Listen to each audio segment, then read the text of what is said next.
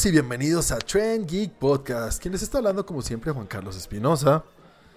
Y esta semana estoy acompañado por dos sabiondos, sabielo todos, muy datados en el mundo del fútbol. Ya hablamos de fútbol, señores. Hablemos entonces de películas un poquito. ¿Qué tiene que ver con todo este universo geek que tanto nos encanta? Estoy acompañado por Cristian Forigua. Hola, Cris, ¿cómo estás? Hola, Juan. Hola, Andrés, ¿cómo están? Muy bien, muchas gracias. Y el señor Andrew. Andrew, saluda.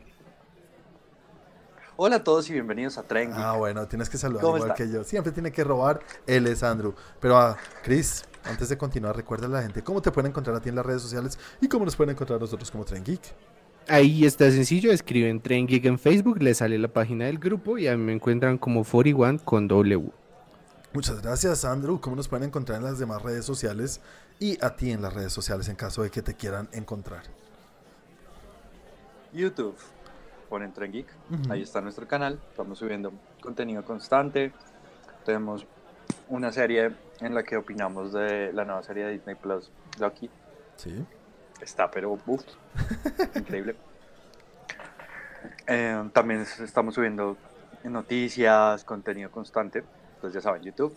Eh, se suscriben, activan campanita y ahí está. Eh, el, el al podcast, pues ya donde lo estén escuchando en este momento, Spotify, Deezer, Deezer ahora sí, Deezer confirmadísimo, Apple Music, YouTube Music, donde quieran, ahí estamos. Sí, señor. Ahí estamos. Y a mí me pueden encontrar como Andrés Roma 88 en Instagram. Y a mí me pueden encontrar en las redes como arroba Juanaldiño. No se les olvide que también falta la cuarta rueda de este carruaje, que es Santiago Mosquera. No puede estar con nosotros por razones personales, pero lo pueden encontrar en las redes como arroba Santiago M. León. Y a su perrita, que es muy famosa, muy conocida, muy perrita ella, eh, Mila da Chocolab. No, ¿cómo se llama? Sí, Milka. Milka, de Chocolab, discúlpenme. Discúlpame, Milka, no me saques de tus amigos. Eh y nada, recuerden, si nos van a seguir, nos van a, nos van a seguir, no, contratar muy bien. Si nos van a seguir y, van y les gusta lo que hacemos, no se les olvide suscribirse a nuestros canales y también prender esa campanita para que siempre estén al tanto de todo el contenido que intentamos subir o subimos a las redes sociales para ustedes. Pero nada, señores, cuéntenme, ¿qué tal este puente ha estado para ustedes? Muy bien hablado, Juan Carlos. ¿Cómo estuvo este puente para ustedes? Cris. Excelente, todo en orden. Cinco estrellas, 996 estrellas. Wow, no llegaste a mil, pero bueno, algo pasa, algo pasa. ¿Estás bien? No, sí, todo en orden, todo en orden. Vi, muchas películas, vengo acá, pero... Fuleado. Sí. Bueno, señor Andrew, ¿qué tal este puente contigo? Bien, bien, bien, pero yo digo que Chris no puede hablar. ¿Por qué no puede hablar? No tiene, ¿Por qué? No, tiene, porque qué compañía, ¿no? De puente. Ah, verdad, verdad, sí, está empuentado. mesurando. Mira ese silencio. Uy, este sí lo pueden escuchar, Chito, no diga nada. Está, está empuentado, dice. bueno, bueno, pero eso está, está bien, mejor que estar uno solito en la vida. Muy, muy, muy chévere. Eh, pero nada, señores, ¿qué les parece si nos metemos en esta primera sección de cada semana en la que hablamos de lo que vimos y merece la pena contarle al otro o recomendarnos? Cuéntenos, ¿qué vieron? Comencemos contigo, Chris. Tienes varias cosas para recomendarnos según lo que acabas de decir, entonces comencemos contigo. Sí, pero de paso vamos a salir de una vaina pendiente que les debía desde el capítulo pasado y vamos a hablar de Espiral, por favor. Oh, sí, estamos seguros que Santi no lo va a ver, entonces ya, vamos a romper este capítulo. Espiral, primero que todo, secuela la décima o no sé qué película es de la saga de Saw. Eh, una película... La novena. La novena, vayan buscando mientras eh, doy un poquito la sinopsis. Esto pues se llama Espiral, no se llama Saw como tal, pero hace parte del universo, hace parte de esta saga de Saw y sucede varios años después de la última película que vimos, en la cual una vez más está muerto ya John, Kramer o Jigsaw y no, no sé si hablamos de spoilers o no, pero yo creo que deberíamos hablar de spoilers, ¿no?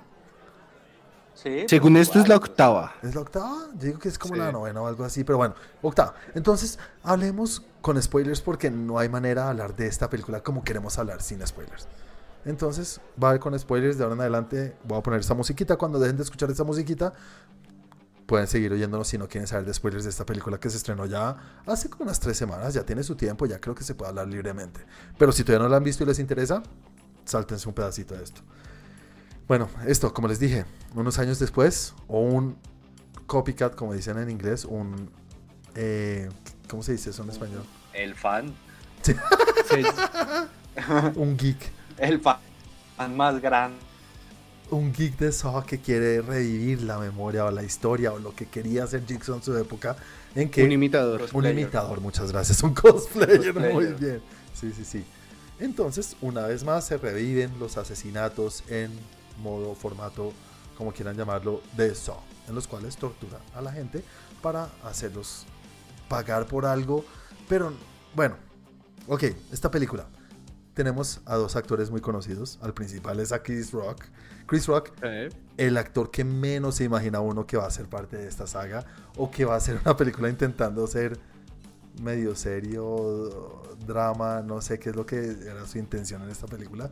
Pero comencemos hablando de, de Chris Rock, quien es el detective principal y quien lleva toda esta película a sus hombros.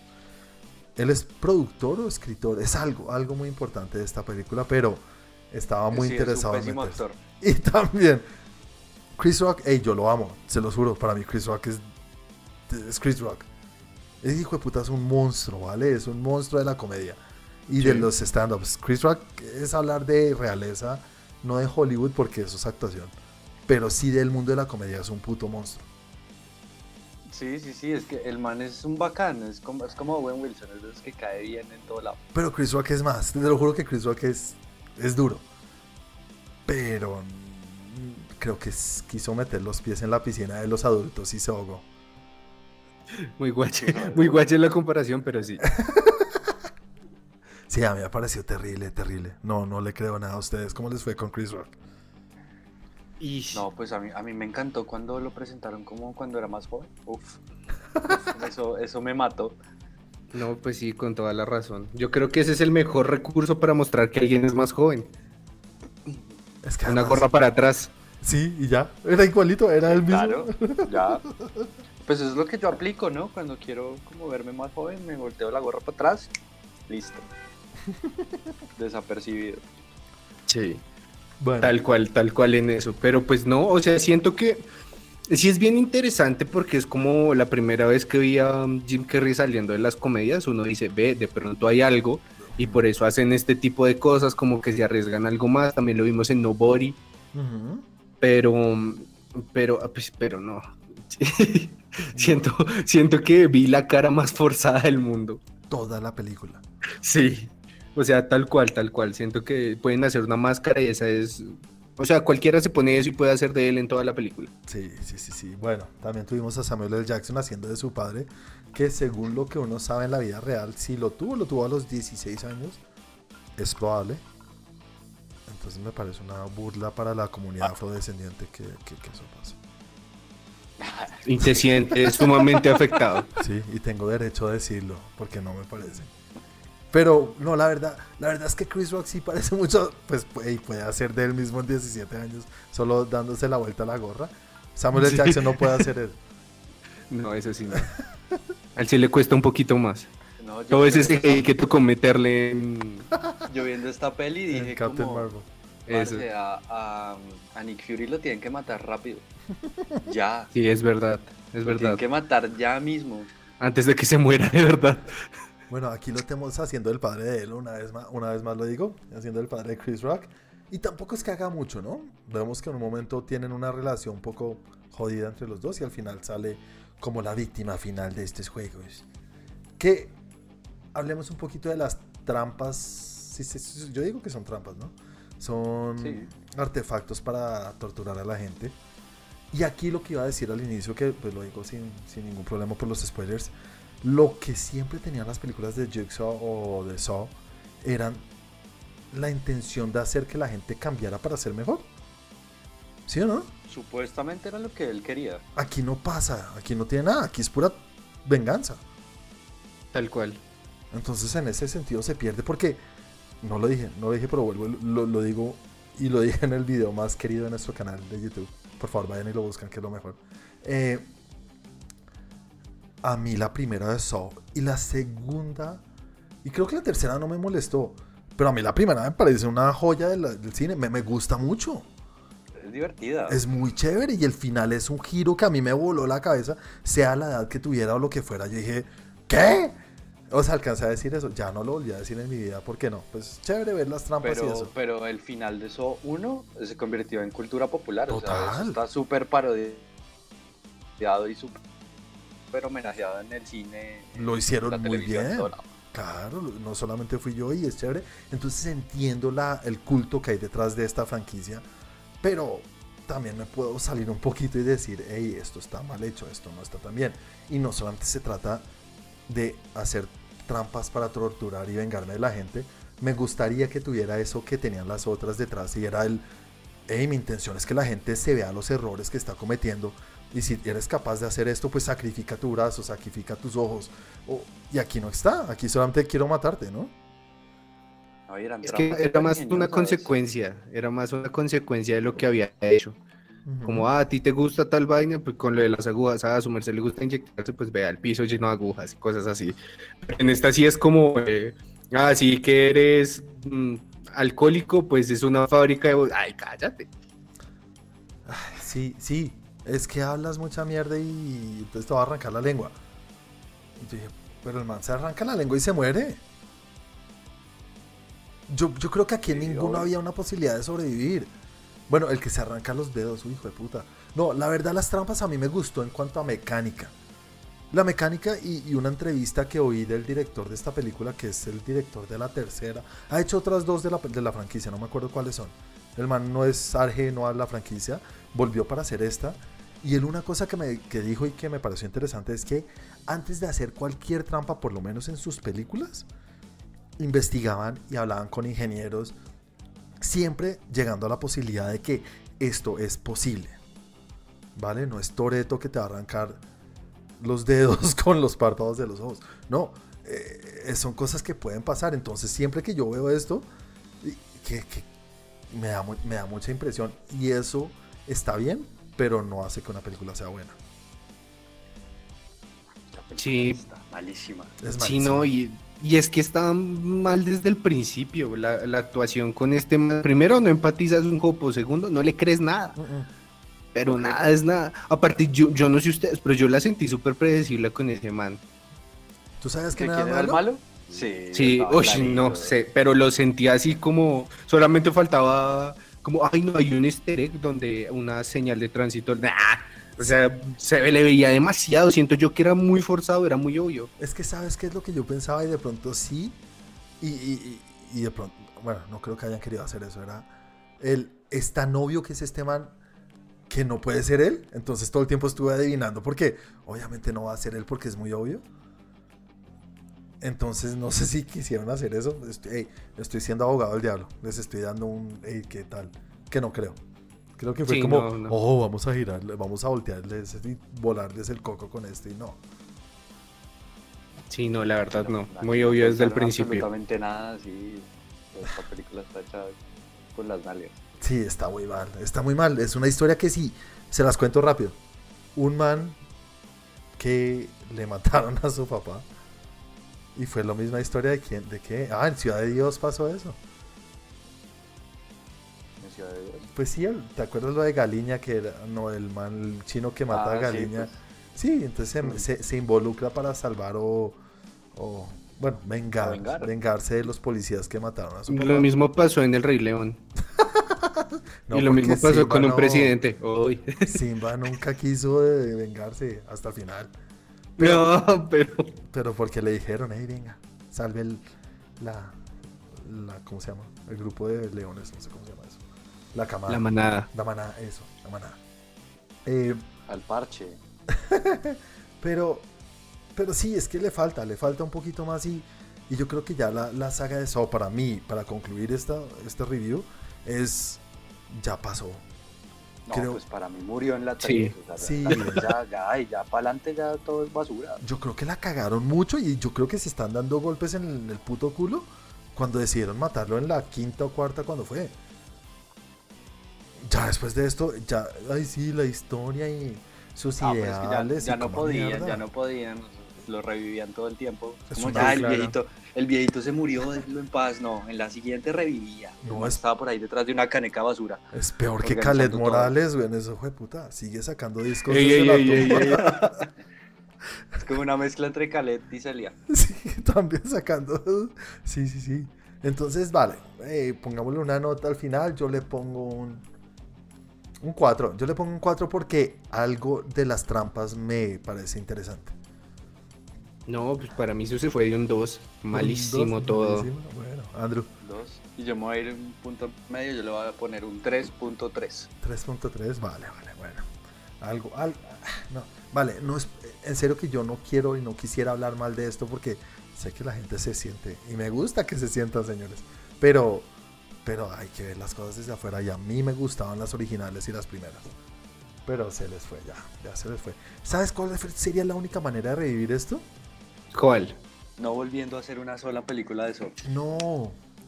No, tienen que crear. Tienen que. No, no reboot, sino re. ¿Cómo se dice? Cuando tienen que volver a hacerla. Reboot. No, reboot, ese es reboot. reboot es reactivar lo que ya estaba. Y eso es lo que han intentado hacer. ¿Un remake? remake, eso, remake. Otros, otra Pero cosa. remake es la misma historia. Reboot es cambiar la historia. Sí, exacto. No, pero reboot es reactivar. Entonces, reactivar lo que ya está. Entonces, remake, yo, yo creo que remake es la única manera de hacerlo. Jodido, mucho, muy jodido.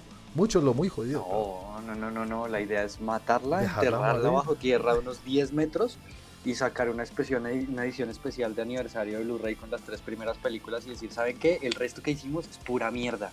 Bosta de vaca. Olvídense. Vean Bueno, las tres mí- primeras y se acabó. A mí sí me gust- a mí sí me gustaron las tres, pero yo sí tuve todas en DVD. Antes de continuar, también. ¿cuál es la muerte que más les gusta? lucas. ¿Cuál es la trampa que más les gusta y les recuerda? A ver si estamos todos igual, que creo que es la misma. Yo, yo recuerdo que había una en la 2 que me gustaba mucho, una trampa. Pero ¿Cuál? A mí me gusta mucho la de la trampa para osos, güey. Es que esa es la, esa, esa es la de la, esa es la del afiche. Pero la de las agujas, La creo que todo el mundo la recuerda. Esa es, esa es la de la 2, la de la nena. Sí, la de la vieja que la hace lanzarse en las agujas. Sí, Ajá, ay. Que, so- que es la que sobrevive. Y además que no, re- no requiere tanta spoiler. ingeniería ni nada. Yo creo eso es muy. Eso todo el mundo hace. Uy, hijo de puta, las agujas, qué mierda. No, esa, pero yo creo que la que más recuerdo es la de hay un gordo y una flaquita y se tienen que liberar cada uno poniendo carne en una balanza. Oye, es así, yo la veía y lo peor es que recuerdo el gordo cortándose la panza y la yo a ver como, ah. Uy, sí. Como ya, ya perdí, ya no tengo nada que hacer. Sí, Sí, es así pobrecito. densa. Bueno, bueno, bueno, señores, nada. Chris, ¿de qué más nos quieres hablar esta semana? Vi, yo creo que les había mencionado esto, es eh, una peli, les había mencionado en otros ámbitos una película de Amazon que es con Jackie Chan y Arnold Schwarzenegger en producción. Sí, señores, muchas gracias por la recomendación, a Chris. Yo les dije, lo que ustedes van a ver es una vaina, es, es tan mala que es divertida de ver. Uy, sí, eso sí. Pero mejor que eso. Depende cuál, de esta, uf, obvio, porque es que es un momento de eso que yo ya estaba diciendo, ¿por qué alargan tanto? O ya, Ya sabemos O sea, que es ese man. sí, por favor. En cambio, en esta yo sí quería saber qué pasaba, como a ver con qué salen, como va a salir un dragón de un zapato, estoy seguro, una vaina así. Es que, ¿qué más puede esperar uno de eso, no? Una Sí, para quien no lo conoce. Yo amo a Eh, Jackie Chan y amo a Arnold Schwarzenegger. y son, son, son mis dioses. En serio, para mí esos hijos de puta son lo máximo. Pero Sí. no, no espero mucho de una película producida por los dos. Mira, Andrew, Exacto. Andrew, tú, una película producida por Jean-Claude Van Damme con Dennis Rodman. ¿Qué más? Hostia, lo mejor del mundo. Y si se mete torrente ahí, ¿qué haces? Uy, no, dije Jesús. no, pues pago todo el, toda la sala de cine para mí. Solo para ti, sí. Sí. Bueno, Chris, y entonces, ¿qué más? Eh, esa es muy buena, si la quieren ver está en Amazon, se llama Iron Mask, Iron Mask, sí, señor. Sí, que ¿sabes tiene qué me aparte salió? un... ¿Qué? Me salió recomendada y yo dije, ¿será que Chris está recomendándome cosas? Oh, No, es que es, es- es reciente, 2019, yo te dije, yo no lo podía creer. Pero antes no me salía y me salió ahí de primerazo y yo... En serio, malditos internet los que lo oyen a uno. Sí, pero no, sí, eh, ahí, ahí la pueden ver. Y, y es muy llamativo porque se llama Iron Mask y el, man- y el Iron Mask solamente sale como dos minutos. Ay, no.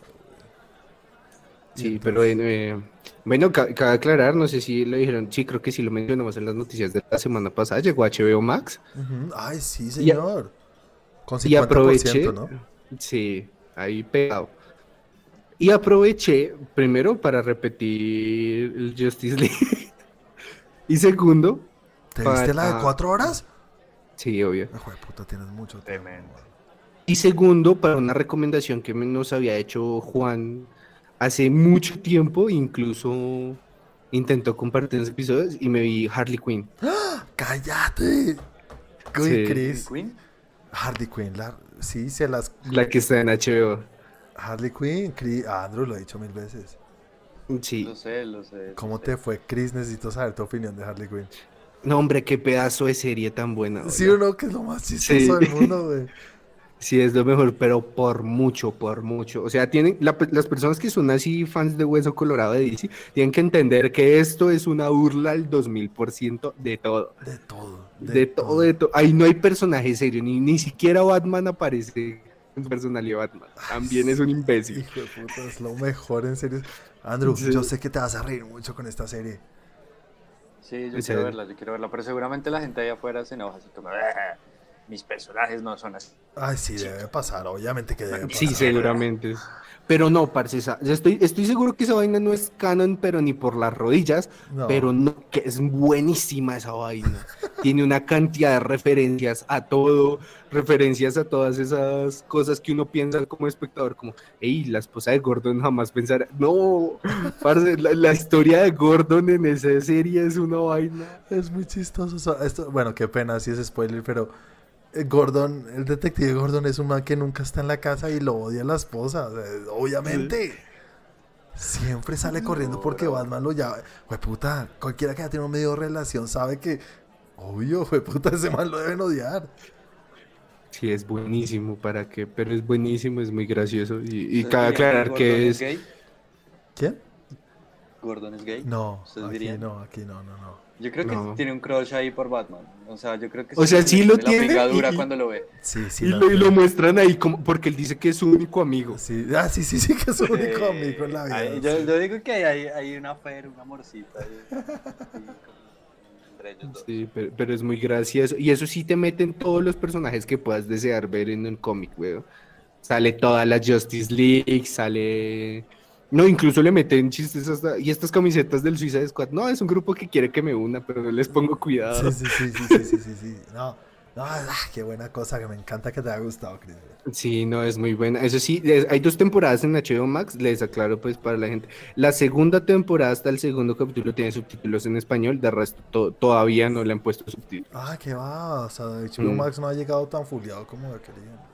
Sí, no, no, ahí sí está, está faltando un poco y, y la verdad los subtítulos se ven feos. O sea, como que se ven alineados a la izquierda, como por escalones, en lugar de salir rectos. Centrados, sí. Sí, pe- pero... Vea, muy raro que les pase eso. mm, Warner hasta en eso, no. Ah, Qué mal, o sea, no son capaces de sacar un producto completo al mercado. güey, puta. Sí. Eso es muy raro que les pase. Bueno, uff. Ah, bueno, Chris, ¿qué más viste, señor? Qué buena cosa, gracias. eh, y la otra fue también, Nacho, esa sí se las quiero recomendar. Cuéntamelo. Y por eso la voy a dejar en la sección de la recomendación. Chévere. Y ya. ¿Pero qué? ¿Y cuál es? No, Esta es la ahorita- de ahorita- recomendación, recomienda, o sea, ¿qué te está Bueno, entonces, pero no es la recomendación para que veamos la próxima semana. Ah, Ah, ok, ok. ¿verdad? Que estu ah, listo, listo. Ya Sí. te entendí, No, ya pero estás mal, me toca a mí. Sea, No, yo tú estuviste tu en el anterior. Pero tú no estuviste, No, entonces yo usurpé pena. tu turno y me toca a Tú, mí. tú No, tuviste Andrew, la no oportunidad de tomar mi turno y no lo tomaste. Mira que. Chris, Chris no soy yo, Chris no soy yo. Muy Sí. bien, señor. Listo, sí.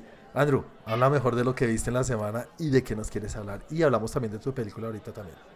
Bueno, yo tuve una semana un poco, un poco no, un full de trabajo, entonces no vi muchas cosas, pero eh, me vi una peli para limpiarme el mal sabor de boca de The Block ¿Verdad que odiaste blog? Se me había olvidado.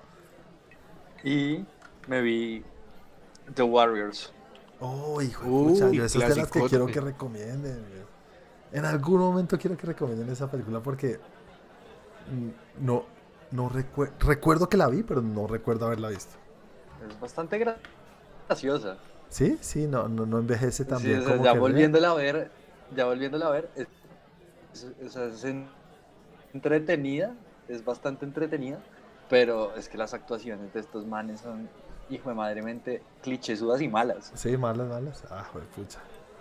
Sí, sí, este, este, este sujeto que lo sigue a todos lados, que es como un pelé, como un niño chiquito, sí. el que es el líder, el que es el líder, las jetas que hace, sí, o sea, él es malísimo, no se le escapa ni una sonrisa y se quiere, y, se- y- y ya tiene súper ligada a la chica que lo lleva persiguiendo como tres horas por toda la ciudad.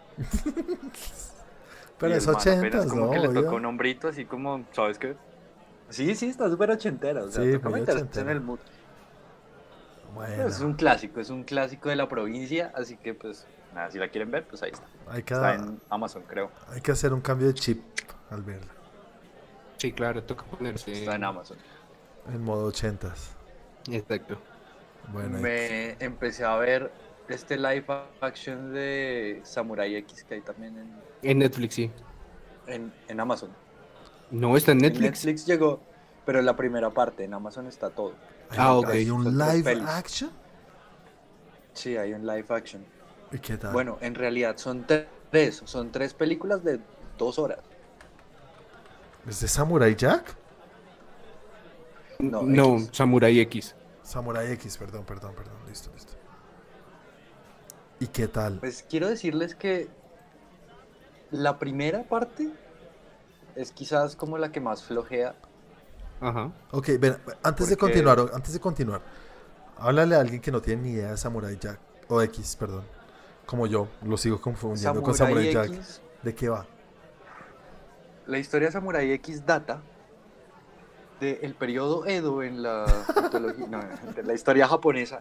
Bueno, no me acuerdo bien qué periodo es, pero es un cambio de shogunato o, o que pasa a democratización, no sé, o sea, cambia la cultura japonesa completamente, el, el Ujú. modelo de gobierno. Sí. Y todos estos samuráis que peleaban por, por shogun o por sus señores, Ujú. pues quedan o desempleados o Abandonados. pues sí, quedan, ya no sirven. ya- ya- no son- Desamparados, Ya no pues. son útiles para la sociedad. Ujú. Y hay un samurái de estos que era el asesino más hijo de puta de todos en Japón. Pero el man no era malo, simplemente como que pues, mataba porque el man era samurái y ya.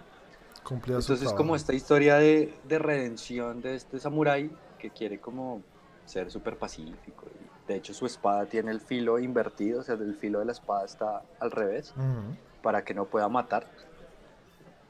Y, Qué nota. y- pero como que la, la vida y la historia que él dejó atrás no lo deja y todo el tiempo le vuelven a aparecer como estos enemigos y como estas cosas de su historia pasada, a pesar de que pues el man no quiere matar a nadie. Qué nota, chévere, me gusta. De eso va. Y es, es, es bien curioso porque el samurái, pues uno se imagina un samurái, un tipo así musculoso, fornido. Sí, obvio. Y este tipo tiene la particularidad de que es súper delgado y es andrógino, o sea, lo confunde con una mujer todo el tiempo. ¿Y, y, y, y lo hacen así obvio, o sea, la gente lo confunde, literalmente. Supuestamente está basado en personajes de la vida real, es como un mix Ah, de, de personajes de la vida real que existieron en, en esta época en Japón. Y hay uno en específico que sí era muy andrógino, que es como en el que se basaron para darle su apariencia. Ok, ok, listo. El live action como que en la primera peli peca mucho como por limitantes. ¿Por qué lo digo? Porque en el anime era- esta era como la parte más fantástica. Sí. Entonces es muy difícil traducir eso a actores reales. Realmente. Bien En la difícil. segunda parte, en la segunda parte mejora un cojón. Un Ah, cojón, sí. un cojón. Se pone súper buena. O sea, ya las peleas son como un poquito más aterrizadas. La historia va un poquito como más profunda a, a esta psique del samurái. Me parece que los personajes están súper, súper, súper, súper bien traducidos del anime al live action. Son igualitos. Son Ok. igualitos. Vale, vale. ah, Una pregunta así de ignorancia del que nunca ha visto esto, ni sabe, ni ha leído, ni sabe si es un cómic o un, un anime o qué putas es. Esta primera película, ¿hay que verla para ver la segunda? Sí, sí, sí. Es, es, como, es como cuentan la cronología de la serie en películas. Y la primera, ¿qué tan buena es? Es lo que te digo. O sea, Pero no, ¿qué tan no buena es, es? no es que peque, pero sí tiene una limitante que la jode mucho. Pero limitante para la gente que no ha visto el cómic y no sabe o no ha visto el anime, una persona X lo puede disfrutar. Es- Seguro, seguro. Se te van a hacer algo raras las peleas de espadas, porque literal estos samuráis eran súper veloces y sacaban cosas Obvio, súper sí, fantásticas. sí. Y traducirlo como al live action es un poco difícil. Entonces de pronto se van a hacer como un poquito chistosas las peleas en algún punto. En la primera, en la segunda mejora un montón. Es que sabes qué es lo que odio yo y el otro día lo estaba pensando y hablando con alguien y es el, hey, tienes que ver esta serie, pero los tres primeros capítulos son una mierda, después arranca. No, qué pena.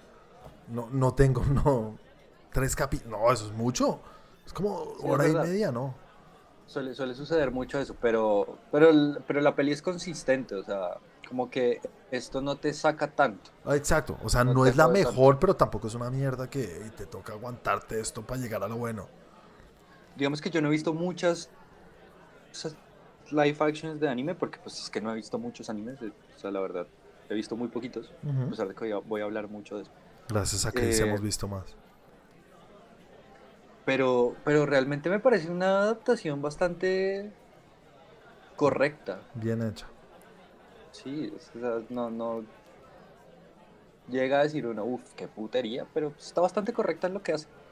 ¿En inglés? Y transmite muy bien este sentimiento de, no, yo la vi en japonés, Ok. transmite, transmite muy bien este sentimiento de, de este Japón viejito, que es súper Ujú. místico. Es muy bonito, a mí me gusta eso. ¿Son actores Está japoneses? Muy bien logrado, exactamente. Sí, sí, son actores japoneses. Netflix. Son actores japoneses y todos son, todos son clavaditos a los de la serie, pero igualitos, igualitos, igualitos. Y a mí me parece que eso es algo súper difícil de hacer.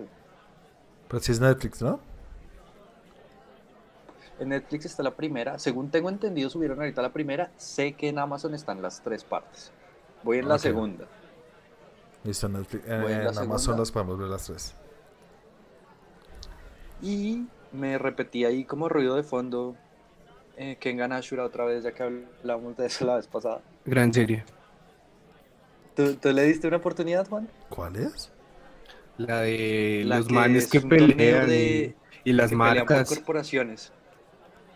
que se van en la jeta que Samsung quiere vender en este puesto. Ah, sí, pues mando a mi luchador. No, Pero Sorny manda el suyo. no, no lo veo como algo probable para ver. Me parece interesante, pero, Pero- pero- no, eh, no. Suena Es- tonto. Es chistosa, es es súper japonesa, es bien chistosa, es bien exagerada. O sea, sí, es súper, súper, súper japonesa. Pero la animación es algo muy, muy bonito de esa serie. Muy bonito. O sea, ver este 3D con este 2D tan bien combinado como con ese achurado del, del trazo, ¿Cómo se llama? rayado. Kengen Ashura. Kengan Ashura. ¿Quién, quién gana, ganará Shura? ¿O Kengan, Kengan, Kengan K. ¿En dónde está? E, ¿En N, E, ¿Netflix? Sí, señor, en Netflix. Eh, Están, creo que van dos temporadas. Creo que van dos temporadas de eso. Me repetí esa. ¿Quién gana Shura? Aquí ya está. Pues sí, es, es, es entretenida. No es así, wow, pero es entretenida. Bueno, Y ya creo que eso fue todo lo que vi. Creo que eso fue todo lo que vi, pero quería preguntarte a ti, Juan, si al fin viste el documental que te re- recomendé. No, no he tenido tiempo Y si lo porque... viste con tu esposa. No, no, no, todavía no, todavía no. Pero está ahí, ya lo tengo en mi lista, lo agregué a la lista de, de- de- de espera. Y, y ahorita, bueno, ahorita que les hable les cuento por qué no la vi, pero ahí está, Sandro, está, está lista. Y con esto yo cedo mi turno a Juan Carlos. Bueno, yo vi varias cosas, ¿qué vi varias cosas. Me vi eh, una adaptación de cómic de DC a no live action, sino película animada y la de The Long Halloween. ¿Cómo se llama en español The Long Halloween? ¿El Halloween largo? Eh, estirado. El Halloween más El largo. Halloween. eh, No el- sé cuál es. el Halloween en delay. Bueno, eh, The Long Halloween es una serie de cómics que se puede llamar una serie. Son dos ediciones que son de los cómics más reconocidos y más vistos en la historia de los cómics de DC.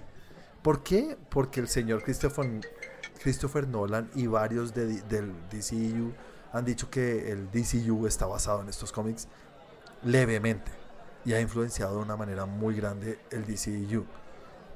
Mm, está muy bien hecho. Es, se trata de un asesino que empieza a asesinar gente, pero no gente mal, no gente buena, O sea, no es un asesino, sino es de estos asesinos que mata gente mala. Entonces a- mata gente de la familia de los italianos, que no me acuerdo cómo se llaman ahorita los... Bueno, de la familia esta italiana, de la mafia italiana que existe en Gotham. Y matan en fechas... eh, fechas reconocidas, ¿cómo se dice? Fechas... Holidays. ¿Especiales? Sí, holidays del, del año. En festivos. Festivos. Mm, bueno, no es San Juan y estos no, pero sí, en Easter, en fechas americanas. Y siempre que mata, deja una calabaza de Halloween. Entonces, ah, bueno, un asesino que está matando gente mala, no gente buena. Entonces, por ejemplo, la familia Falconi, los italianos, esos de la mafia en Gotham, muy conocidos. Y es, es una historia que no es tan de acción, sino es muy enfocado a cómo Batman se vuelve el mejor detective del mundo, el mejor detective de la historia. Y aquí se reconoce mucho, ¿sabes por Con qué? Porque a Dick Tracy, ¿no? no, Dick Tracy no existe, weón, no, está en otro nivel. Pero es, Sí, no, no, con respeto. esa es una película que hay que recomendar en algún momento porque, uy, puta, Dick Tracy. Eh, Batman no llega a ser el mejor detective porque sí. Yo entiendo por qué vuelve a ser, llega a ser el mejor peleador porque va y entrena con los de la liga, ¿cómo se llama? Los Ra's al Ghul. League of League of qué, perdón. The League of Shadows. The League of Shadows y eso. Shadows. Pero ¿cómo te vuelves el mejor detective? No, aquí en medio lo explican y todo el tiempo Gordon y los otros le están diciendo como, tú eres un mal detective, tú no, eh, dedícate a lo tuyo, no seas detective, no trates de ser detective. Y eso es lo que estoy viendo, es como ver su evolución y empieza a meterse a, tengo que resolver este caso. Entonces, chévere. Y ahí nació el amor entre Gordon y Batman. Yo creo que tiene mucho que ver. Ahí floreció. No, está, está muy chévere, ¿saben? Que entre, entre las películas de Annie... no, es que no sé qué estilo es este de animación. Pero a mí, yo, Animación gringa. no me gusta porque no es animación gringa. Para mí la animación gringa es la de Disney y esto está años luz por debajo de la animación gringa. No me gusta para nada. Es una animación que cuando caminan parece que estuvieran flotando. Ok. Está... Animación colombiana. Pero no, no, me ha gustado para nada. Me vi. No me gusta la animación. Eh, que bueno, es la primera parte. Esto está dividido en dos. Yo voy a seguir viendo la segunda seguro porque está chévere. No se desanimen por Me la gusta verlo animación. flotar. Sí, flotando. no, pero estas son todas las películas de DC. No me gusta. Tiene un estilo de animación barato, parece. Mm, le pongo a esta primera parte un 7. Suficiente para mantenerlo uno ahí. No lo mejor. De pronto al ver las dos películas juntas es un hit. Eh, me dio una película. Ahora, Andrew, Andrew me dejó pensando porque Andrew hay una parte donde se le salta el salvapantallas a Batman y son fotos con Gordon. ¿sí ves? Es que todo está ahí, todo está ahí, muchachos. Bueno, en Netflix hay otra película que me están recomendando que es Crash Pad. Ah, malísima, ni siquiera quién está ahí. Está el, el pelirrojo este de About Time y es el malo de, de Star Wars, el pelirrojito este. Eh, Ok, el nazi. Sí, Domhnall Gleeson. Eh, Thomas Hayden Church. Sandman en las películas de Sam Raimi. De, de Spider-Man. Y Sí. Christina Applegate también sale ahí. Es una comedia romántica muy mala, muy mala. Se trata de una vieja que le quiere poner los cachos a su esposo porque el esposo es un hijo de puta y se mete con un chino y el chino es un imbécil que solo piensa en el amor y, eh, y después el esposo de la vieja se entera y dice pues entonces quiero vengarme de ti, me voy a vivir con este chino marica que supuestamente lo utilizas. No, es una es muy mala, no quiero ni siquiera hablar más de la película. Un 2. Ok. Es como de esas que le gusta a Santi, suena mucho. No, ah, estás malísima, estás peor porque este yo creí que me iba a gustar. Yo pensé que iba a ser una comedia romántica chévere, güey, y no, es muy mala, güey. Eh, me vi otra película que se llama The God Committee. Committee. Mm, es una película que tiene a Kelsey Grammer. Tiene a Julie, Jul- Julia Stiles, que hace rato no la veían algo. Eh, tiene a. No más, así conocidos nomás. Y se trata de un equipo de doctores en un hospital que son los encargados de decidir qué órganos van para qué pacientes cuando son donados. Sí. Entonces, en la película es bastante hablada, es de mucho diálogo entre personas alrededor de una mesa, tomando decisiones, haciéndose preguntas muy duras que uno dice, uy, hijo de puta. Pero sí me sentí en algún momento como, uy, qué cosa tan pesada. Me parece interesante, me parece el putas. Pero ugh, ya necesito un descanso. Sí. Digamos por encima, entonces eh, es un chino que se mata y tiene el, tiene en el corazón y le sirve a cuatro pacientes en algún momento. No está la, la película, no es alrededor de esto, pero entonces empiezan a ver la lista de los pacientes. Listo, ¿a quién se lo vamos a dar? El primero es una vieja que, que sí, que está primera en lista, pero la vieja no quiere el corazón. Está en lista porque su familia la tiene en la lista, pero ella no quiere su corazón. Ella no, ella dice que se siente rara teniendo el corazón de alguien. Pero es la, mejor que clasifica porque su cuerpo parece que no lo rechazaría, no sé qué cosas. Después el que sigue en lista es un man que hace parte de una familia mm, de como de una mafia. O sea, saben que tiene una familia como medio rara, tiene su pasado. Y, pero el man es muy bueno. El man es de estos que se quiere salir de esa familia, pero su familia son los que están pagando por esto. Y, puta, una, o sea, se hacen que los doctores hagan muchas preguntas muy interesantes, muy chévere. Entonces, en ese sentido, uno está como, hijo de puta, ¿qué haría yo? No sé. ¿A quién decide uno a quién, hijo de puta, lo dejó vivir? Un volado. ¿Y por qué lo dejó vivir? Entonces meten en algún momento el tema de religión y ahí yo dije, no me gusta, pero el cura también termina siendo un cura que no trata de ser el, el bueno, sino que empieza a decir muchas cosas malas. Entonces la película... Exactamente, la película no se a- arruga en esas cosas y eso me pareció chévere. La película es interesante, está chévere, eh, es un poco fuerte y pesada en algunos momentos. Entonces yo le pongo un 6. Un 6 pasa, pero no es la mejor película y no se la puedo recomendar a todo el mundo. Mm, Ok.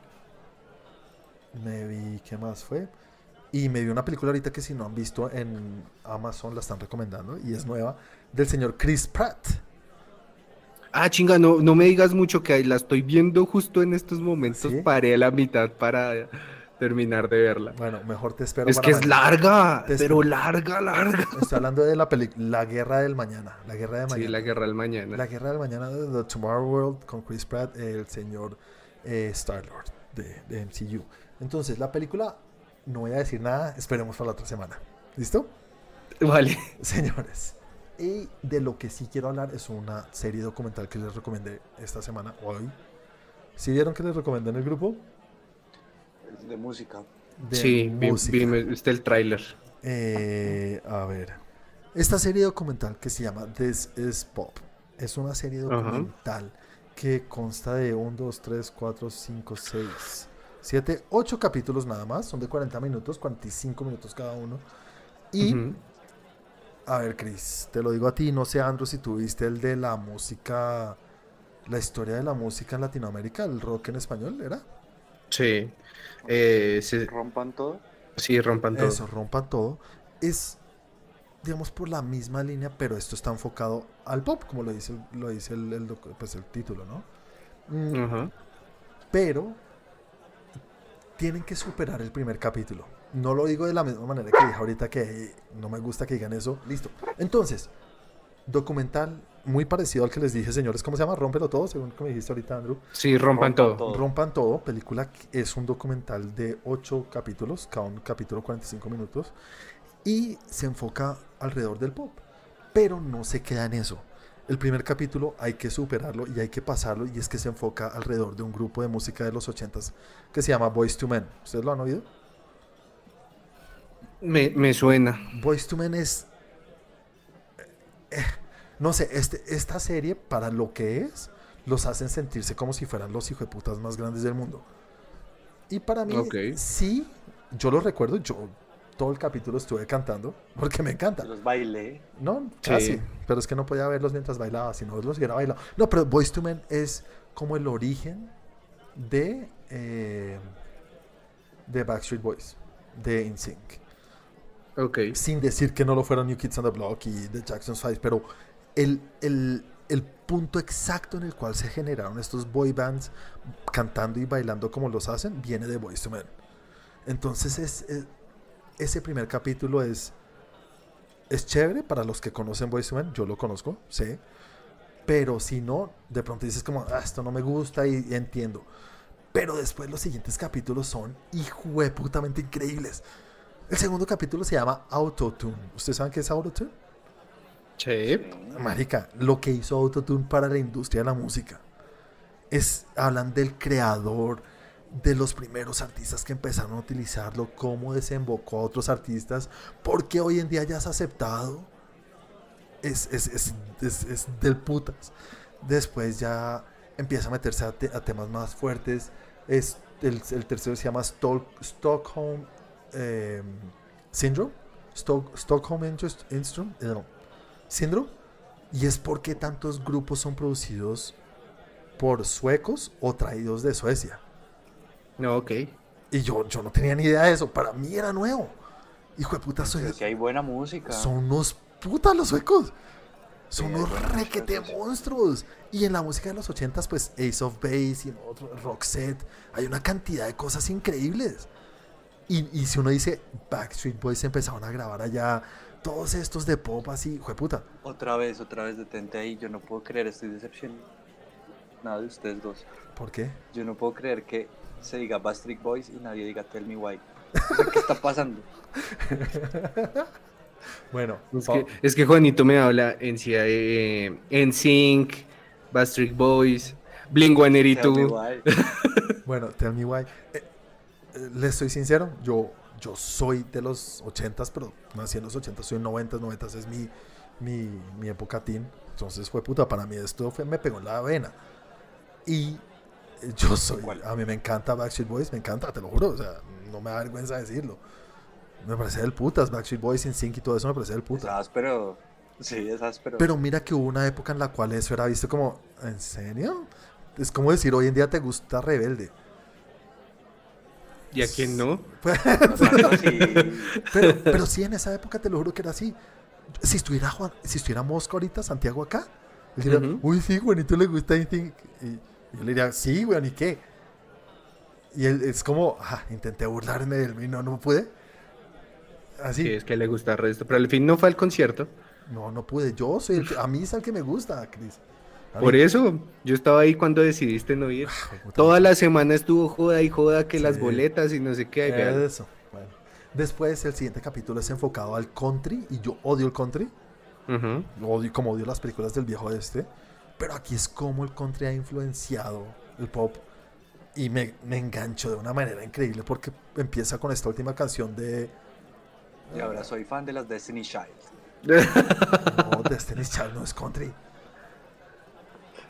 Pero bueno, después se mete Fallaste, en, Andrés, en lo que es duro. lo que es Britpop, eh, Oasis, eh, estos grupos más nuevos del Britpop. No, pues obviamente sería muy fácil haberlo hecho de Beatles y todo esto, pero Oasis, Coldplay. Coldplay también hablan de ellos, sí. Ah. Pero se, se enfocan mucho en Oasis y lo que hizo Oasis para la historia. Y después ya se meten en lo que es el origen y a lo que ha llegado el festival musical. No el concierto, sino el festival musical. Y uno Sí. dice, ah, no, inició con Woodstock. No, se van desde antes. Y Woodstock lo ¿Pop al pasan por encima. sí, es mejor que- que la, la media torta y toda esa mierda. No, pero en serio, hijo de puta, son. Es, es, un- es una cosa increíble la historia que le cuentan a uno. Después, como una, como una película, como una canción puede influenciar una cultura o una época. Entonces, como una canción es tan importante para las revoluciones o los, las marchas o las cosas, obviamente muy enfocado a un- eh, una cultura americana gringa. Sí. Pero, fue puta, eso se puede reflejar en cualquier cultura. Y, hijo de puta, en serio, se mete tan de fondo en estos temas de, de, de- de revolución, de temas políticos, y cómo la música es tan, tan importante en todos estos temas. En serio, que esto es la mejor, se- la mejor serie documental que hizo en mi vida. Ah, pues es buen Ush. complemento con The Grass is Greener. Sí, eso está después. Y la, y la voy a ver, la voy a ver. Pero esto quiero que lo vean. Quiero que lo vean, por favor. Está porque, bien. porque está muy bien hecho. Está, es- Netflix en serio la sacan del estadio con los documentales. Y aquí le metieron toda porque salen todos los artistas reconocidos hablando también. Eh, y estoy en el último capítulo. Y, y ahí voy. Me falta nada. Son 40 minutos y Pues puta, en serio, quiero que lo vean y quiero que hablemos de esto la próxima, la próximo capítulo. No lo puedo Está recomendar bien, más, bueno. no lo puedo recomendar más porque está muy bien hecho y si a ustedes les gusta la música, les gustan los temas de saber un poco cómo llega eso a influenciar en serio el avance o el, el crecimiento de la gente. Y nada, señores, eso fue lo que yo vi esta semana. Ahora sí, hablemos de los que son las noticias de la semana. Creo que soy el único que tengo No. noticias esta semana. Ah, no, no, no, no, no, no. De Qué pena, largo de Wolfpack. qué pena. Esto me parece un insulto terrible. Sí, sí, sí, sí, discúlpeme, discúlpeme. Rewind. Y vamos a hablar entonces de la película que nos, la película que nos recomendó el señor Andrew, tomando el puesto de Chris, y nos recomendó una película que recor- lo dije la semana pasada, creo que la había visto, y sí, sí la había visto. Se llama The Wolfpack, película del 2017. 2015, ¿no es? Sí, 2015. 2015. Listo. Película documental del 2015 que trata de un tema que si a uno se lo cuentan uno no lo cree. Es una historia tan jueputa que, que joyas encontró el director o el que hizo esto. Y se trata de una familia que tienen pues una pareja, un man loco, que no me acuerdo cómo se llama, Angulo, apellido Angulo el papá.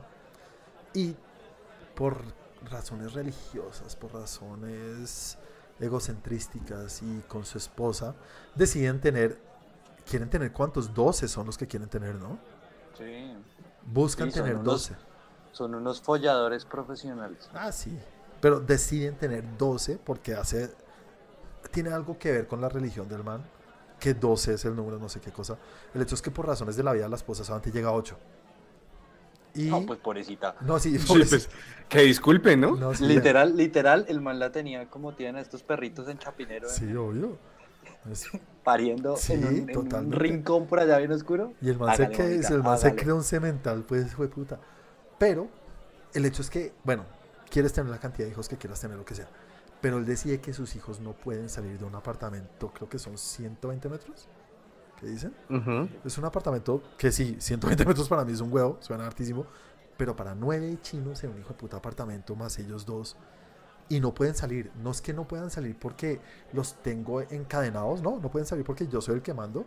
Y si a ti te tienen así eh, convencido de que desde pequeño. desde pequeño que el mundo es Sí. peligroso, que no puedes salir, y además yo soy el único que tengo la llave de la puerta, pues estos chinos que tienen que hacer, tienen que dejar crecer su imaginación o liberarse, y lo hacen a través del cine, y empiezan a recrear todas las películas que ven, o todas las películas que, bueno, menos mal tienen acceso al cine, porque el papá les lleva las mejores películas, menos mal, güey, puta, es lo único que le rescato a este cara de puto.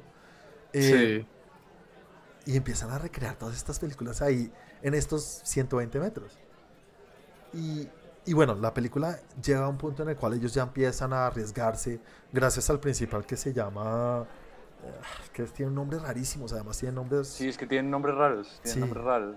es- Y, y son casi igualitos, todos son, son igualitos, parecidos. todos son mechudos y además el papá no les deja cortarse el pelo, tiene el pelo hasta el culo, literal. Y, y hay uno que se, se quita las cejas y decía, ¿por qué le pasa chino marica? Muy chistoso, en serio. Pero eh, es documental, es real. Y lo que yo quiero resaltar es, esto para mí es una joya que cuenta lo que puede ser el cine para muchas personas. No tienes que haber vivido esto tan extremo para que el cine sea un escape en tu vida. Para que el cine sea algo más allá, en serio, algo casi religioso. Que yo creo que en esta película de- demuestra cómo los salva. Estos chinos existen claro. es por el cine. Y por cómo podrían vivir y aprenderse y sacar guiones que ni siquiera saben hacer guiones, sino que escriben palabra por palabra todos los diálogos de las películas y los hacen hasta bien. Sí. ¿Sí o no? Las recreaciones las hacen chéveres. Sí. La, la, la parte que hacen Halloween es súper escalofriante. O sea, literal, eso a mí sí me transmitió miedo. ¿Sí o no? No, Quiero ver esa película de los chinos completa. yo también quiero ver todas las películas, todas. Y además lo hacen con cajas de cartón, de cajas de Sí, el homemade. las pistolas, todo lo hacen así Swedish, como dicen las películas. Y Ujú. Tenían Art Attack. Sí. sí, pero con toda. Y, y bueno, bueno, ahorita sigo hablando, pero quiero ustedes decirme qué es lo que más les impresiona de esta historia. Chris, ahorita con Andrew. Eh, que sea un documental Es- es- es- o sea, la verdad es que la premisa es bastante bizarra, como para entender. Siento un poco al principio cuando el man explica el porqué de estas vueltas, uno dice, incluso uno llega a pensar, pues bueno, hay cosas en las religiones que uno no entiende, no comparte, pero pues cada quien con sus vainas, pero pues es que esta cosa, o sea, me parece, Sí. sí, o sea, me parece algo terrible que se romantiza un poco con el buen trabajo que hacen estos manes. Sí. Porque Obvio. si tú le quitas eso, a mí me parece la cosa más abusiva de todo y no me explico y no debería haber ley alguna que proteja a alguien, así diga que es que mi religión me dice y no sé qué. Es eso, me parece que sí se romantiza un poco porque aparte es, es como tú ves eh, la forma, una forma distinta de cómo se ve el cine. Esto es secuestro y tortura en una. Sí, tal Y de cual. tus hijos, y de nueve hijos, o sea, puta, esto es, esto no hay forma de reivindicar. Yo cada Lo vez que que va a veía salir- en, en, a salir una vez al año, ¿no? En verano. en verano, Mm. sí. Pero yo cada vez que veía al man, yo decía, ojalá lo maten. Así soy yo, así soy yo, para mí no hay res... Oye, yo desde que soy papá, para mí cualquier abuso a niños o lo que sea es, mátenlo. No, no debería existir No, este y los man. manes, los manes lo notan, o sea, mientras va avanzando la película, lo empiezan a odiar así con toda, porque al principio lo respetan y pues lo quieren, es papá. O sea, Ujú. como que en medio de todo no entienden el contexto de la situación, Pero, pero lo, cuando va avanzando es como, este hijo de puta mal parido, o sea, es un hijo de puta, o sea, todos se revelan así con toda. Sí, claro. Pero ¿sabes qué es lo más básico que el principal cuando le pierde el miedo y le coge, le pierde el respeto y dice, no vuelvo a hablar con él? Es porque le quita Halloween. Sí. Y del putas, yo dije, en serio, una cosa tan básica, pero para la vida de ellos era el era cumpleaños y Navidad todo en uno y se los quitó y acabó con el- la confianza. Mm. No, jue puta, a mí esto, a mí este documental me parece de las cosas más impresionantes. Lo que tú dijiste, Chris, ahorita de, no puedo creer que sea un documental. Yo dije, un man que tiene secuestrada a su mamá porque la tiene secuestrada. ¿cómo deja entrar a un equipo a grabar? A un equipo a- de documentalistas o una vieja o un documentalista a grabar. Yo decía, ¿cómo? Y lo entrevistan a él también. Sí, Sí. sí, sí, pero pues es que en- en- cuando empiezan a rodar el documental ya los chinos ya se habían revelado con toda.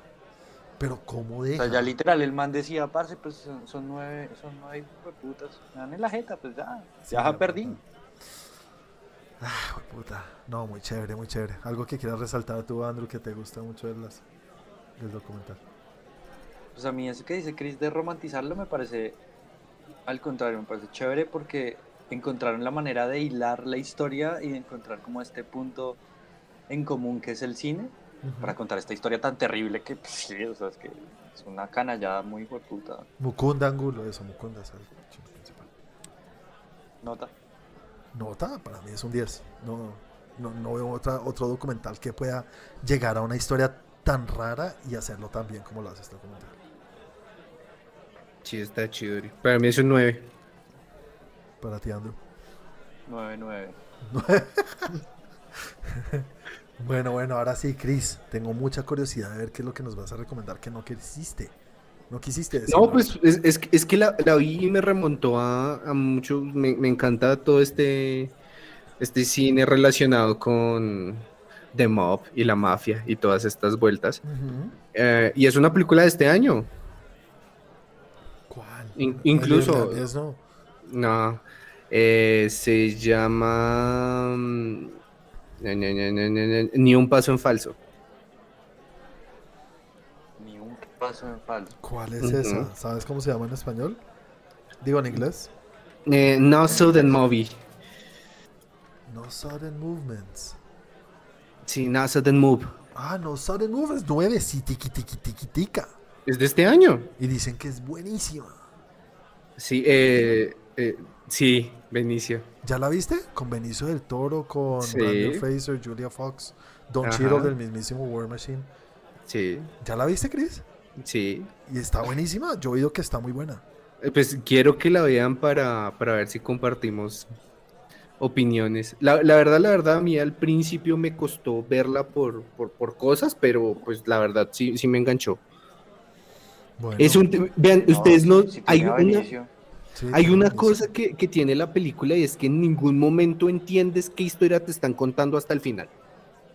O sea, cuando te encuentran la historia del final dices, marica, que acabo de ver. O sea, si yo eh, supiera la premisa antes de ver la película, digo, pues sé que voy a ver, pero en yo la vi así. Me dijeron, me dijeron que es buenísima, veámosla. La vi y por eso les decía, si quieren no lean nada y vean la película, porque al final quedan como, uff, no pensé que fuera así y no sabía que esto pasaba y todas esas cosas. Quiero verla mucho. Además, el director, sabes que me gusta mucho. Es el mismo de Ocean's 11, Ocean's 12, las películas de los Ocean. Sí, es Soderbergh. Steve- Steven Soderbergh, sí. Contagio, Magic Mike. Sí, Magic Mike. ¿Eso está basado en un, un libro? Eh, no sabría decirte en qué. No Sudden Move. Wow. Quiero verla. Y además, ¿dónde está? HBO Max. En, sí, en señores. HBO Max. Bueno, bueno, señores. Muchas gracias por la recomendación. Qué bueno, una película nueva. Y, y nada, quedamos entonces para la próxima semana con esa. Y señores, hablemos entonces ahora sí, con el permiso de ustedes, de las no no noticias de la semana. Listo, señores. Entonces, mi noticia no es una noticia muy grande porque creo que esta semana las noticias no estuvieron muy candentes, pero hablemos de las noticias de Spider-Man 3. Spider-Man No Way Home. No sé si hace parte de tu pupurrí, lo siento, Chris, pero se filtraron, se colaron. No imágenes reales de la película, pero sí varias líneas de juguetes, Un merch. merch. Y ya sabemos que esto sucede mucho en el mundo del entretenimiento, que quieren guardar secretos, pero en los juguetes se ve qué es lo que quieren hacer. Pues primero, en la semana se filtraron unas imágenes de los Legos, un juego de Legos, una, un set que se lleva a cabo en lo que parece ser el Sanctum Sanctorum, creo que es el sitio donde está Sí. um, Doctor Strange. Steven, Stefan Medina. exactamente. Ese es el capo, sí, señores. Eh, pero bueno, de ahí interesante, se ve el traje nuevo de Spider-Man porque es un leguito, tampoco sabemos mucho, pero en su traje se ve que tiene como unos detallitos y unas líneas doradas. Entonces parece que su traje de Spider-Man va a estar mezclado con el Iron Suit, que es el que vimos que tiene la tecnología de Tony Stark. Mm, después, ya creo que los de Marvel dijeron, parce, esto se está filtrando, vamos a sacarlo oficial, y sacaron la línea de juguetes, pero los de Funko, que son mucho más fieles que unos simple eh. Legos. Y aquí vemos a varios trajes de Spider-Man. El clásico, que ya vimos el clásico en estas últimas dos películas. Y Sí. hay otro que es este que tiene las líneas doradas o los acabados dorados. Y algo interesante de este, de este, bueno, de este Funko es que en el pecho tiene uno de estos hologramas o una de estas cosas de, de Doctor Strange. ¿Cómo se llama eso? Eso es un... Circulitos de magia. Sí, Sí, estos meros. un- una ruina de estas de, también de Wanda puede ser. Mm. Entonces, no sé, esto queda a entender o qué se puede deducir de esto. Es un traje que va a estar influenciado por la magia de Doctor Strange. Que a mí no me gustaría mucho. mm, Lo digo de una vez, me parecería raro que en serio Spider-Man es chévere por ser Spider-Man. Después lo volvieron el hijo de Tony Stark y su traje tiene tecnología y ya no es tan chévere por ser Spider-Man, sino por su traje.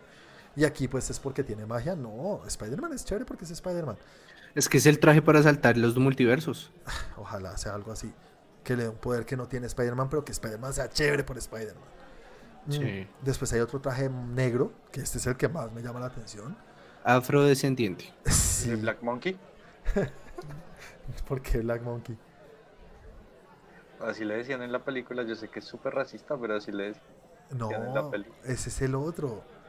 Ese, es- ese es otro. No, no, Black no. Monkey. No, pero este es Que otro. man decía, yo no soy Spider-Man, soy Black Monkey. Es papá". verdad, sí, sí, se me había olvidado. No, no, no. Este es un traje que es distinto a ese. Ese era mucho más stealth, que era como de, de robar bancos, parecía un man con pasamontañas, ¿no? Mm. Aquí es el traje del normal, solamente que las líneas son doraditas. Las líneas de su traje, que son conocidas de Spider-Man. A mí me parece que son muy de Wakanda. Sí. Ese, e- ese está muy chévere. El negro, ¿no? Afrodescendiente. Sí, A, a mí me hace recordar mucho algo de Wakanda, sin decir que es el de Black Panther, pero tiene los acabados muy parecidos. Entonces de pronto algo tiene que ver, empiezan a hablar un poco de Wakanda, qué es lo que pasa en Wakanda. No decir qué es lo que pasa con T'Challa, porque creo que eso lo van a guardar para eh, Wakanda Forever o Black Panther 2. pero que empiecen a, de- a dar indicios de que Suri está al, tan, al frente de todo, puede ser. Ujú. Ok. Eh, y bueno, tenemos a Doctor Strange, a Ned y a Zendaya. O Mary El, fun- el Funko de. Net es una decepción. absoluta. Sí. Está, pero es que se enflaqueció. Está muy flaco. No, Pero no si está así. No, Ahora, y está muy moreno. él es así. No, no, no es tan moreno. Obvio que sí, es hawaiano total. Es- Mm. está, más, está más negro que Zendaya y, y pues no. Zendaya es negrita, sí. Pero Doctor Strange está una pinta casual, ¿no? Solo tiene Sí, la está, capa. está como recogiendo el Sí. popó de su perro intergaláctico. Tal con cual. pala. Sí. De su monje. Está de civil con la capa y ya. Sí, está, tal cual. está ahí con chaquetica, camiseta. Eh, abajo tenemos a los que son los, ¿cómo se dice esto? Articulados. Esos articulados de qué marca son. No sé, pero se ven como chimbas, pero no son los duros estos de Hot Toys. No. No, los de Toys son como quieticos, ¿no? Solo se pueden Sí. cambiar las manos y las cabezas. Uno. Lleve su Funko de Doctor Strange veraniego. Ah, no, este es Doctor Strange invierno para sacar la nieve del portón. Pero bueno, señores, entonces nada, esa es la noticia de la semana. Metámonos entonces en el popurrí de Chris. Chris, ¿cómo? Ahí da la estrella.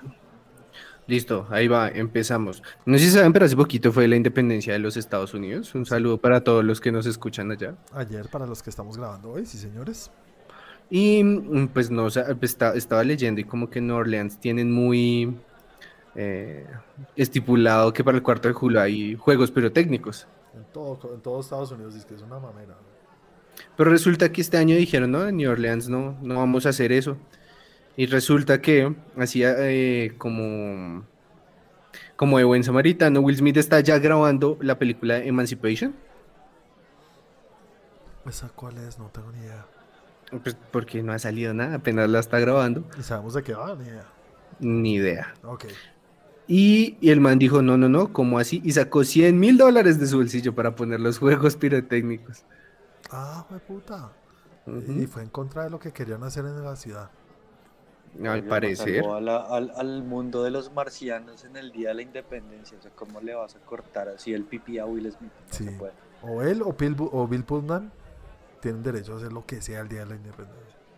Segundo, como dijo Juanín, a Netflix llegó la primera parte de La calle del terror o Fear Street, Ujú. trilogía de películas inspirada en los libros de R.L. Stein. Ah, sí, son basadas en libros. Ajá. La otra es yéndonos por una plataforma que casi no mencionamos, Ajá. y es que para Apple TV llega la serie Foundation. Foundation, ¿de qué va Foundation? Foundation está inspirado por las novelas de Isaac Asimov, que pues, quienes para no conocen mucho fue es el, el que el que nombran en Joe Robot, que dio los, las leyes de la Las robótica. leyes de la robótica. Mm, ya pues. Eh, ya hay un avance. Entonces, si quieren, pueden ir a verlo. Está en YouTube. Eh, lo otro es, si vieron que salió Tarantino en entrevista? Mm, sí, porque, hey, se me olvidó mencionarlo. Estrenó su libro, Once Upon a Ujú. Time in Hollywood. No, si lo mencionaste el capítulo pasado. Sí, por eso, pero en este no. Y ya lo tengo y lo estoy oyendo. Audiolibro, señores. ¿Y qué tal? ¿Cómo Son va? 12 horas y voy en la hora 3 y media o 4. Y bueno, esto no es spoiler, no, no, obviamente no. En la hora 3 o 4 ya sucedió el final. Ah, caray. Ya contó, ya volvió de, de Italia, se encontró con los hippies en su casa y contó lo que pasó. Ah, o sea que sí iba a ahondar a fondo su relación con su vecina. No, no, no sé qué pasa. Yo estaba oyendo y dije, se me adelantó, se me pasó al final. Y no, es en la hora, o sea, falta todavía mucho más por contar. O no sé si Tarantino tiene la capacidad de escribir como en sus películas, que a veces los tiempos no concuerdan y cuenta al final y cuenta como en Pulp Fiction. Entonces no sé si es eso y me tiene impresionado. La historia está del carajo, está muy chévere, ¿vale? Es que faltan ocho, faltan ocho horas de comentario del director. Sí. de detrás de cámara, de detrás de páginas, como se digan Sí. los libros. De él actuando toda la Contando película. la escena de Bruce Lee. Pero está chévere, está muy chévere, señor. Está muy, muy bacano porque sí indaga mucho más en la historia y cuenta cosas que en la película es imposible. Sí, exacto. Pe- eh, pues bueno, él salió en una entrevista solamente para ratificar que solo va a hacer 10 películas. Huevo. Joe Rogan lo vi, vi su entrevista hora y media, hora y dos. Mm, ¿Sabes que yo sí le creo? Ah, pero me da un dolor decirlo. Sí, es como... Eh, hoy es lo suficiente para morir como un héroe. Sí, porque sí saben la gente, sí saben por qué quiere retirarse, ¿no? Porque él dice que es imposible no cagarla. Eso es lo que él dice. La historia ha demostrado que todos los directores, todos, todos, todos, todos, todos, la cagan. Y nunca terminan en el tope de- o en lo máximo de su esplendor. Y él, pues, yo- a mí me parece chévere, me parece muy romántico pensar en eso y de irme en mi mejor momento, pero deja de pensar en tu legado y piensa en lo que sabes hacer. Sí. Me da mucha piedra, como mierda. Y me da una rabia cuando lo oigo hablar y, pues sí, ya trabajé 30 años con esa voz de marico que tiene. Te amo. Bueno, después de los comentarios pasivo-agresivos de Juan, volvemos a... Ah, otra de las series favoritas de Juan, de, ¿se acuerdan de Emily en París? Maldita Emily. No te Pues hace un tiempo les había hecho la noticia que ella se había metido a escribir y dirigir una película de Polly Pocket. Ah, ¿Cómo es, que se- cómo es que es la actriz? ¿Cómo se llama la actriz? ¿Lily James? Lily Collins. Lily Collins, eso sí. sí. Exactamente. Pues bueno, ya sacó algo de lo que va a tratar su película. Y es la historia de una niña que se vuelve amiga de una mujer tamaño bolsillo. No, como mierda. Así tal cual. Es en serio. Dice, guion y dirección corren a cargo de Lina Duham. Exactamente. Sí, ya así terminan las noticias de esta semana. Si hay algo más resaltable, pues. Pues no es tan resaltable porque no lo vi. No, pues se murió Richard Donner. señora. Ay, sí. Pero esa nos acabamos de enterar. ¿Saben quién sale en la película de The War of Tomorrow? La Guerra del Mañana. ¿Ya lo viste? ¿Quién? El señor J.K. Simmons. Ah, sí, sí, sí, sí. sí. ¿Qué tal el animal? Imagínate, Ale. puta cucho le da la jeta a todo el mundo, güey. Estaba mamadísimo, ¿no? Pero mamadísimo. Yo me acuerdo que él se había puesto mamado para Ah, pues, Justice League. está- Sí. Y en Justice League no sale haciendo un culo. es verdad. Sí. No salió. ¿Sabes a quiénes agregaron a la... ¿Te acuerdas de la, la noticia que diste del per, del oso que se, que se come la cocaína? Cocaine Sí. Van a estar Kurt Russell y Ray Liotta. Van a estar en la película. Ah, más encima. Tras de que me parece muy extraño cómo van a sacar una película de eso. Sí, hijo de puta, eso tiene que ser una cosa loca. ¿Sabes qué otra cosa habló Tarantino también? De la... No sé, yo no lo pienso ver. De su, Lo vamos a recomendar acá. obviamente. De la, de, de- de la escena de Bruce Lee. ¿Qué dijo? Pues es que él es como, puta, Bruce Lee se sabe que era un imbécil creído que se juraba la verga. Y Ajá. odiaba a los dobles americanos. Ah, ok. Él decía que los dobles americanos eran todos estúpidos y que nadie le daba la talla porque él quería que fuera muy real las escenas. Entonces, en las escenas cuando grababa, les cascaba en serio mucho a los, a los dobles. Y lo odiaban. Y el man era re que te sobrado en ese tema. Entonces Tarantino sale diciendo, mire, yo entiendo que la hija se haya emputado y la hija está emputadísima otra vez porque salió hablando del tema. Pero a los demás, chúpeme las weas, dice. y nada, bueno, sí, Chris, muchas gracias por tu popurrí. Eh, Andrew, cuéntanos, ¿de qué nos quieres hablar del mundo de las consolas? ¿Ustedes se acuerdan de PES, Pro Evolution, Win Eleven? Claro. Claro. Superstar Soccer. Que estamos en Eurocopa, Copa América.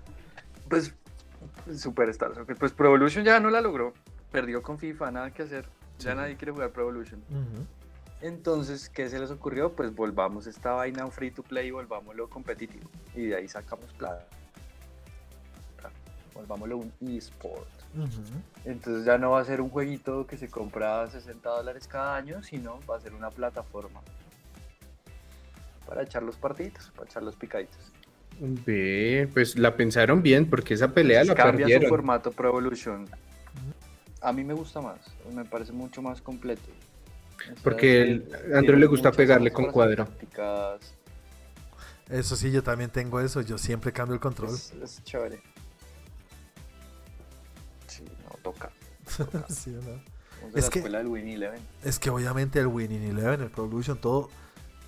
PES o Pro Evolution Soccer estaba por encima de FIFA al principio, ¿no? Sí, claro, por mucho. Por otro lado, TikTok quiere entrar en la industria del gaming. ¿Quién no quiere? Tanta Y plata. como que- chuchas. Pero como si ellos ya repro- ellos, bueno, tenían la pelea con los gamers, ¿no? No los habían cerrado y que no podían transmitir y no sé qué mierda. Derechos de autor, TikTok. ¿no hubo hace poquito una pelea con uno de los gamers más grandes y lo sacaron? Por derechos de autor y cosas así. En TikTok. ¿Sí fue así? ¿O no? No, no estoy hablando mierda, de pronto no me acuerdo. No, eso fue en esta otra plataforma. ¿En Twitch? Eso en Twitch. Eso, perdón, perdón, sí señor, sí, sí, sorry, sorry. Y entonces, ¿qué quiere hacer TikTok para meterse hacer en eso? TikTok streaming. Streaming de videojuegos. Eh, hay un montón de dinero. Quieren entrar en ese ámbito también. Como hace Twitch, como hace YouTube, como hace estas, estas plataformas. Entonces, pues nada, pronto veremos por ahí TikToks de videojuegos. Es muy, es muy probable. Sí, pues igual siento que hay público para todos. Si Facebook tiene ahí su público, yo creo que también Facebook TikTok también lo logra. Falta que salga en Kawaii, en Kuwait, como se diga. También hay un falta. rumor, muchachos. Hay un rumor que está cuasi así confirmado. Que se viene un remake de un juego que le encantó a mucha gente. Un juego de terror que se llama Dead Space. Sí, oído. Sí, hasta yo lo he oído. Y pues ahorita el 22 de julio, que es como una conferencia de EA, que se llama el EA Play Live. Pues parece que van a mostrar este nuevo Dead Space. Que aparentemente va a ser como un remake del- de la primera parte del primer juego. Que es el bueno, que ya después como que se fue a la verga. Entonces, pues por ahí suena chévere. Y ver Dead Space con estas gráficas de hoy en día, pues como que se antoja, ¿no? Sí, ush, claro, pero bastante. ¿A ti te gustaba Dead Space, Chris? Sí, pues lo que pasa es que yo sí en un tiempo fui ¿Te bastante cobarde para los juegos de, de terror. Yo incluso debo admitirlo, a mí me tomó un año jugar de Evil Within. No, marica, yo sí no podría. Ok. Si tú me dices que te daba miedo, yo no. Solo decir esto y ya tengo miedo. Está No, bueno sí. porque es que a mí me parece que los juegos traducen mucho mejor esta experiencia del terror que el cine. Sí. Pero lejos. Sí, claro, porque es que en, en el cine es como, corre, weón, corre. En este es como, corre, man, tienes que hacerlo correr. Exacto. Sí, es aquí, aquí tú estás viviendo tú y, y- y todas estas todas estas sensaciones que te genera tu cerebro, o sea, literal, tú sientes que algo está pasando atrás tuyo, que en cualquier momento puede entrar la llorona ahí a la habitación. Entonces es como más chévere, me gusta mucho el terror en videojuegos. Me parece que es como el medio perfecto para este género. Sí, la verdad, sí. Sí, también tiene sentido. ¿Sí saben, señores, que hay una película que se llama La Llorona? Sí, obvio, es malísima. No, pero no la americana, sino una película chilena. O es, es latinoamericana y dicen que es muy buena. No, no la he visto. Ahí La voy a buscar. Ahí la tengo, ahí la tengo y dicen que es buenísima. O sea, to- Obviamente no la vas a ver. no, Roteiro. ahí la- sí, yo se las roto. Yo la- la- Nos vas a decir, mírenla y me cuentan. se las alquilo, porque sí. Sí, ah, listo. En Disney. Y nos cuentan. Sí, pero ahí la tengo, ahí la tengo. Y dicen que es buenísima, dicen que es muy chévere porque oí mucha gente hablando. Y yo decía, La Llorona, y, di- y salió el año pasado o es de este año. Es nueva, nueva, nueva. Eh, como, Llegó la llorona, po, ¿cachai? ¿Cachai la llorona, po? Eso, ya no tenemos seguidores en ¿Dónde Chile. están mis hijos, po? ¿Dónde están mis hijos, po? Aquí esto. Chris, por favor, edita eso, por favor. Sí, ponme ahí de fondo el himno de Chile. ¿Y qué más, Andrew? ¿Qué Y bueno, más la, la última noticia que les tengo, la última noticia que les tengo es que no sé si ustedes han escuchado un estudio de PlayStation que se llama PlayStation Patrocinanos, Japan Studio. Ni idea. Ni idea. No, pues es, es un estudio, es un estudio bastante importante que estaba a cargo de franquicias como Ape Escape, Gravity Rush, hicieron como en colaboración Bloodborne con, junto con From Software. Creo que de Japan Studio también estaba, eh, Ico, Shadow of the Colossus, creo que son de Japan Studio, creo. O es el, el, el publisher que lo saca. Pues de la página web de PlayStation lo mataron, lo borraron. Y, o sea que, que, o lo absorbieron Pues o lo eliminaron. Por ahí mucha gente se ha quedado desempleada. Lo eliminaron, lo eliminaron. O sea, en, en la página de Our Studio solamente sale Bend Studio, Guerrilla, Insomnia Games, Asobi, London Studio, MM, Naughty Dog, San Diego Studio y Santa Mónica. Lo mataron. Japan Studio, adiós, bye bye. Mucha gente desempleada. ¿Y por Oiga, qué? no, ¿Por muy pandemia? denso. Y pues, y pues eso está ahí como, como raro, está como bien raro porque parece como que este, este team Asobi que es como uno de estos desarrolladores nuevos que está creando como contenidos para el PlayStation 5, es como el que va a llevar la batuta de, de Japón como desarrollador dentro de PlayStation, que era lo que traía Japan Studio. Entonces, pues quién sabe si ahí mandaron gente o, o qué, pero literal los borraron. Mm. Pues muy triste. Oiga, sí, mi mouse, ¿y qué va a pasar con los títulos? Sí, es triste, es triste porque era buen desarrollador. Pues yo creo que todo esto pasa para este team hoy. Ah, ok. Va a ser como el encargado de toda esta parte. Porque Shadow of the Colossus era gran, gran, gran franquicia. No, ya con eso yo creo que tengo suficiente. ¿Para cumplir? ¿Suficiente para cumplir?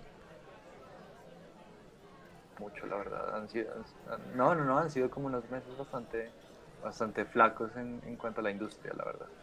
Bueno, mentiras, mentiras. El, el- la bomba, la bomba que tengo. Uy, dale, bótatela. ¿Sí saben quién es Hideo Kojima? Sí, claro. Obvio. ¿Fidel Cocina? ¿Quién? Pues Hideo Kojima Ah, Hideo Cocina. Hideo Kojima abandona PlayStation para firmar contrato con Microsoft. Oh, el Dios. juego de Hideo Kojima va a ser exclusivo de las plataformas Xbox. Oh, Dios, PT. Ahí les dejo esa bomba. Dios mío. Eso es el equivalente. y lo más chistoso de todo es que hay 46 gatos en internet haciendo eh, Una eh, firma. estas firmas de change.org para que Kojima, eh, pero está chistoso porque es que la carta es Kojima, por favor no nos abandones, no te vayas a Microsoft, tú tienes que hacer los juegos para PlayStation, aquí te firmamos. 46 gatos, No, pues ni modo, tocó comprarse la pues Xbox, ahí está, ¿no? la serie X. Ay, Claro, seguro, pero pues el, el- el juego saldrá por ahí en 10 años, la verdad, yo creo. Que Kojima es un tipo que se demora un cojón de tiempo para trabajar. Y más porque Microsoft literal le dio la chequera, le dijo, ¿sabes qué? Haz lo que te dé la gana, tienes libertad creativa de lo que quieras y tienes toda la cartera de Microsoft detrás, haz lo que te dé la gana. Entonces, pues si a mí me dan toda la plata del mundo, la verdad yo creo que yo me demoraría un cojón. Ay, mis geeks, qué pena. Yo me quedé con eso, pero los odio. Si, Ahí si no es por...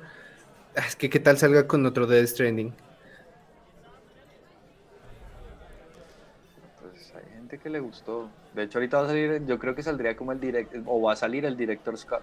Sí, Death sí lo anunciaron en el E E3. Sí, porque ahora esa es la moda, entonces ahora todos los juegos van a salir Director Scott, que ya no tienen contenido para Play 5, entonces todo lo que salió en Play 4 le Ah, ponemos no. Director Scott y le ponemos un filtrico en blanco y negro y lo vendemos otra vez a 70 dólares. Esos capos. Los vicios, los vicios de la industria, Los pero bueno, si hay industria. gente que paga eso, pues esas prácticas van a seguir pasando. Exactamente. Entonces, Voy a hacer un change.org para que diga Santi vuelve ya. Santi, te hace- haces falta. Santi, tráeme mi llavero de Estados Unidos, Sí. Bueno. mi man para la nevera. Esa fue, así. esa fue la bomba entonces, Andrew. ¿Alguna otra noticia? Muchas gracias. Esa es la bomba, bomba, bomba. Bueno, Andrew, muchas gracias por las noticias del mundo de las consolas. Creo, señores, que con esto sí llegamos al final de este capítulo de esta semana. Muchas gracias a los que nos están escuchando. Recuerden darle like, compartir, darnos estrellitas, de pulgarcitos para arriba, lo que sea donde nos están escuchando, porque nos ayudaría muchísimo. ¿Dónde nos pueden escuchar en caso de que nos quieran dar like y esas cosas, Andrew?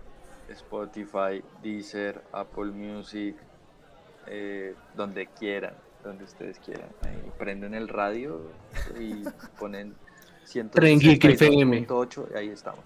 Entonces, Pero FM, no la. AM. también tenemos en AM. En Ah, AM, también, en AM pues. tenemos unos contenidos especiales. Estamos en todo lado. Bueno, Andrew. ¿Y cómo te pueden encontrar a ti en las redes sociales? ¿Y cómo nos pueden encontrar en las demás redes sociales? Bueno, Twitter. Estamos como Tren Geek Lab. Sí, está bien. Claro que sí. Señor. Sí. Ahí nos encuentran. Uf, nos movemos como no se imaginan ahí. En YouTube tenemos nuestro canal. Todos los miércoles tenemos capitulito de Loki. De nuestras... Hablamos maravillas de la serie, por favor, escúchennos. De nuestro amor. Increíble este- esta serie que estamos manejando. Entonces van a YouTube, ponen Geek, ahí está el canal. Suscriben, activan campanita. Eh, si quieren les dejo mi cuenta, me mandan plata, lo que quieran. Eh, y a mí me encuentran en Instagram como Andrés Romo 88. Muchas gracias, Andrew. Y a ti, Chris, ¿cómo te pueden encontrar en las redes y cómo nos pueden encontrar en Facebook y para interactuar con nosotros en Facebook? Entran a Facebook, Tren Geek, y les sale la página del grupo para su servidor 41 con W en Instagram y Twitter. Y a mí me encuentran en las redes sociales como arroba Juan Aldiño, a Santi, el ausente, el del que quiere todo el mundo que vuelva y aclama al público. Lo pueden encontrar como Santiago. León. Y también a Milka, la pueden encontrar, a la perrita de Santi, como Milka de Chocolate en Instagram. Señores, no siendo más, muchas gracias por acompañarnos esta semana. Nos vemos dentro de ocho días. Que descansen todos. Chao, chao.